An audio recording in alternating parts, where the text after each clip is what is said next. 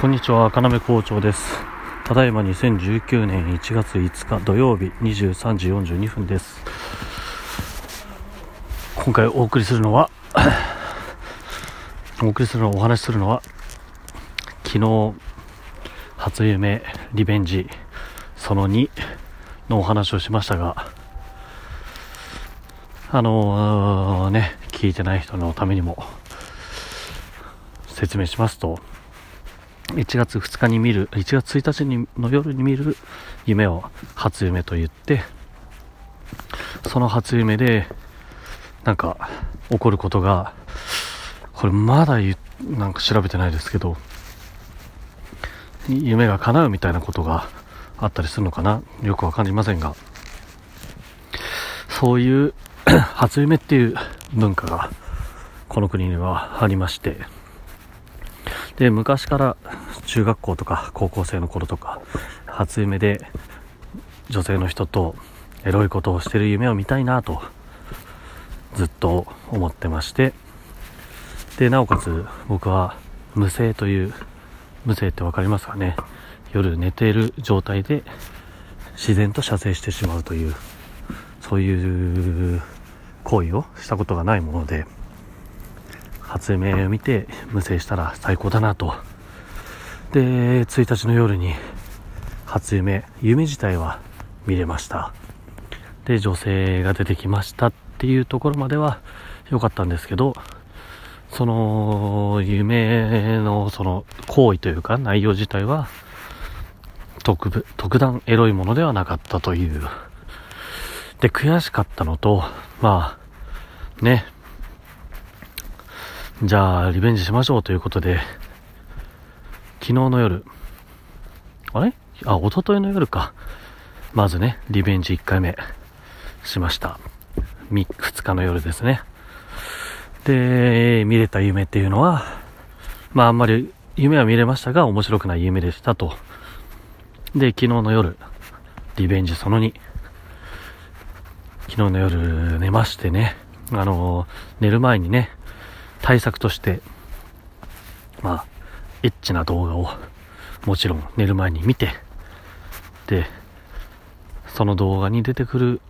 人をなるべくなんか身近な人に似てるようなものを選んで、見て、オナニーして、で、スッキリして、スッキリしちゃうのがまずいんですかね。で、それで寝たんですけれども、朝ね、子供が起こしてきたんですよ。こんな言い方したら、ほんとこいつ何言ってんだと思うんで、と思いますけど、起こされちゃって、あー、うーんねえ、あの、夢って、なんかあの、タイミングってありますよ。浅い睡眠の時とか、深い睡眠の時とか、どっちだったらかは覚えてませんが、どっちかで見るんですよね。そう、それで、起こされてしまうと、っていうか、夢を見た状態で、起きるためには、その浅い睡眠の時間なのか、深い睡眠の時間なのか、その夢を見れる時間のタイミングで、夢を見た状態で起きなくちゃいけないんですけど、結局逆の時に起こされちゃったら、夢見れないわけですからね。うん。多分そういうことがあって、まあ見れなかったんでしょうね。夢全く覚えてません。朝起きて、もう瞬間的に、ああ、ああ、今今日も失敗したなと思いました。うん。ということで今日もね、リベンジその3をしたいと思うんですが、今夜も。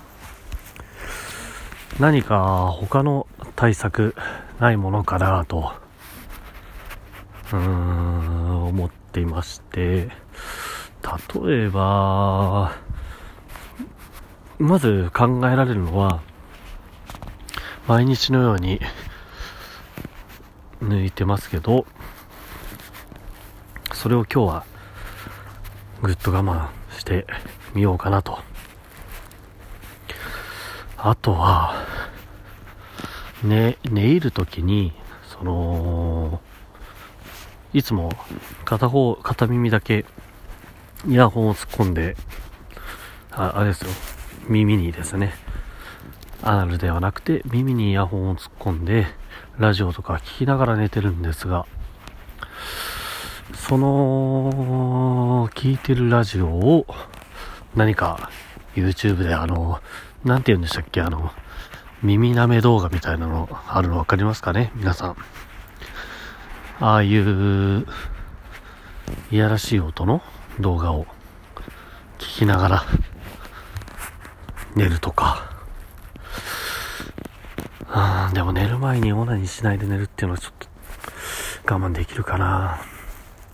うん。うん、でもそれぐらいしか思いつかないですね。だから、抜いたとしても、その、イヤホンから流れてる音はそういう音にするとか、せめて。うん。で、ちょっと頑張ってみようかなと思っていますので、明日いい報告ができるといいですね。じゃあ、おやすみなさい。あ、そうだ。その前に、一個思い出しましたけど、今日午前中は、5歳長男のプールの日だったんですね。あの、スポーツクラブというか、プールクラブというか、そのプールの日だったので、そのプールの見学をしてたんですけど、女性インストラクターの方の、あの水着姿っていうのは見てるんですよ。それをちょっと想像してというか思い出しながら行くっていうのはいい手かもしれませんね。はい。ということでまた明日おやすみなさい。バイバイ。